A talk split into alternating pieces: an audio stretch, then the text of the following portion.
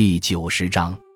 天堂之河。达米埃塔与西面的亚历山大，顺尼罗河直下一百二十五英里处的开罗并列埃及三大城市。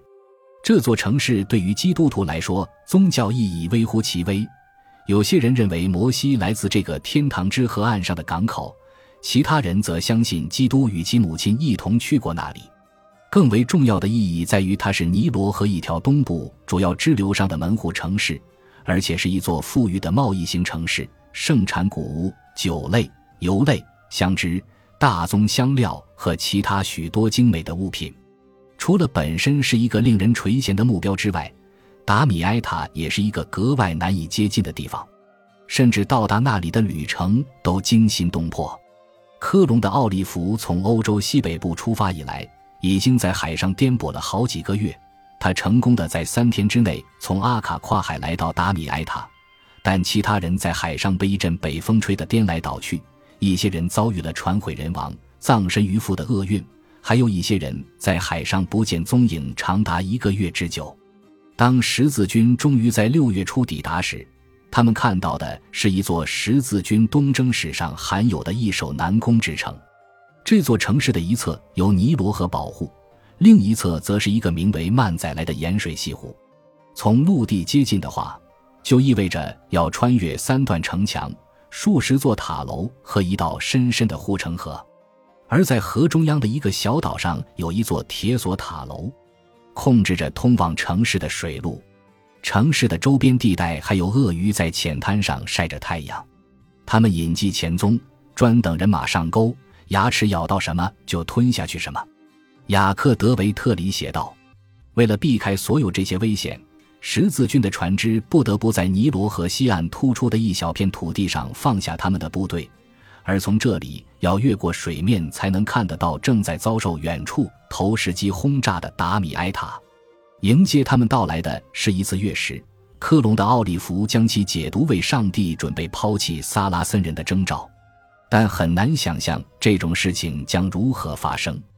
在制定攻击达米埃塔的军事行动计划的同时，十字军还不得不考虑自身的领导层问题。当奥利弗在四年前向弗里斯兰的善良市民们布道时，大多数人都认为第五次十字军东征的领袖将是年富力强、魅力超凡的腓特烈二世霍亨施陶芬德意志国王、西西里王国王位继承人和神圣罗马帝国皇位的首席候选人。腓特烈二世在一千二百一十五年就领取了十字，并明确表示他想要参加十字军东征，但他把自己的加冕礼定为履行誓言的先决条件。只要英诺森三世的继任者洪诺留三世还在拖延此事，腓特烈二世就拒绝在达米埃塔以身涉险。结果双方陷入了僵局。于是，由于腓特烈二世缺席。十字军将布列讷的约翰选为全军总指挥。约翰在一千二百一十八年的直接任务就是着手摧毁达米埃塔坚不可摧的防御工事。当年夏末，布列讷的约翰在开局就来势汹汹，科隆的奥利弗也从旁鼎力相助。奥利弗不仅是一位布道者、神学家和业余战行家，还是一位很有本事的军事工程师。在达米埃塔城外的头几个月里，他设计出一种浮动要塞，与威尼斯人在一千二百零四年进攻君士坦丁堡的装置大同小异。两艘战船双体合一，在其桅杆顶部装备有旋转式的飞架桥。八月二十四日，双方激战正酣，希腊火如雨点般飞腾燃灼，时值每年夏季洪水的高峰期，河面酷热难当。一支由德意志人。奥地利人和弗里斯兰人组成的精兵强将，把这台水上工程机器缓慢地移动到铁索塔楼旁边，放下飞架桥，并将其伸展到足够将一支突击队送入塔内的长度。在那里，奥利弗后来回忆道：“一个年轻的弗里斯兰人，可能就是布道者本人招募的，向塔楼守卫冲去，手中挥舞着一把通常用来击打谷物使之脱力的农用镰夹。他勇猛直进。”左右挥舞，横扫竖劈，将一手持苏丹黄旗的士兵当头击倒，然后顺手夺旗。啊，上帝之爱，岂可言喻？啊，信众之乐，岂可言哉？奥利弗写道。雅克德维特里对这场战斗的演绎更加戏剧化。他写道：“朝圣者在岸边祈祷，如泣如诉，求神助佑。一支由不过十名十字军战士组成的小队，冒着密集的火焰、刀剑、箭矢和石块，从船尾冲到塔楼，杀掉二百五十名守军，并迫使剩下的一百一十二人投降。不管怎样，塔楼陷落了，铁索也被放下。”十字军舰船突入河中，并开始将士兵和弹药运送到达米埃塔城墙外的新阵地。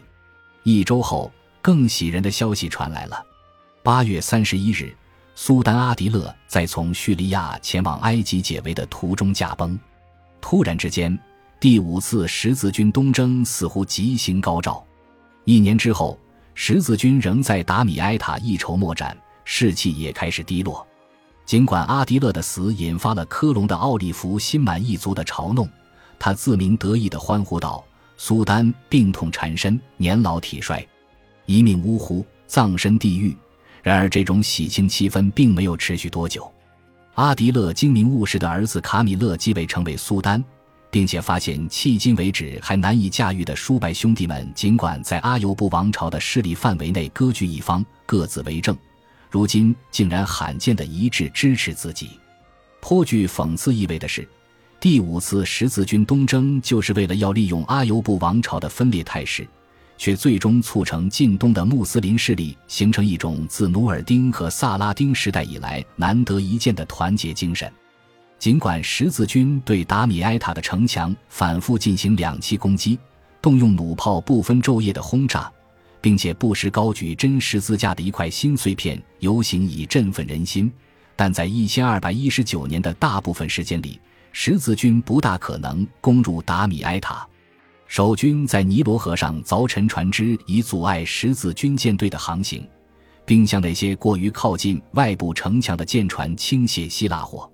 在营地里，严冬带来了风暴、洪水和肆虐的疾病。其中一种恶劣的状况导致患者的牙龈腐烂，腿上长出可怕的黑疮，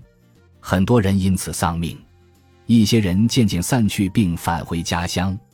新的十字军战士纷纷从英格兰、法兰西、德意志和意大利前来，轮番上阵。尽管未来的神圣罗马帝国皇帝腓特烈二世霍亨施陶芬从未加入其中，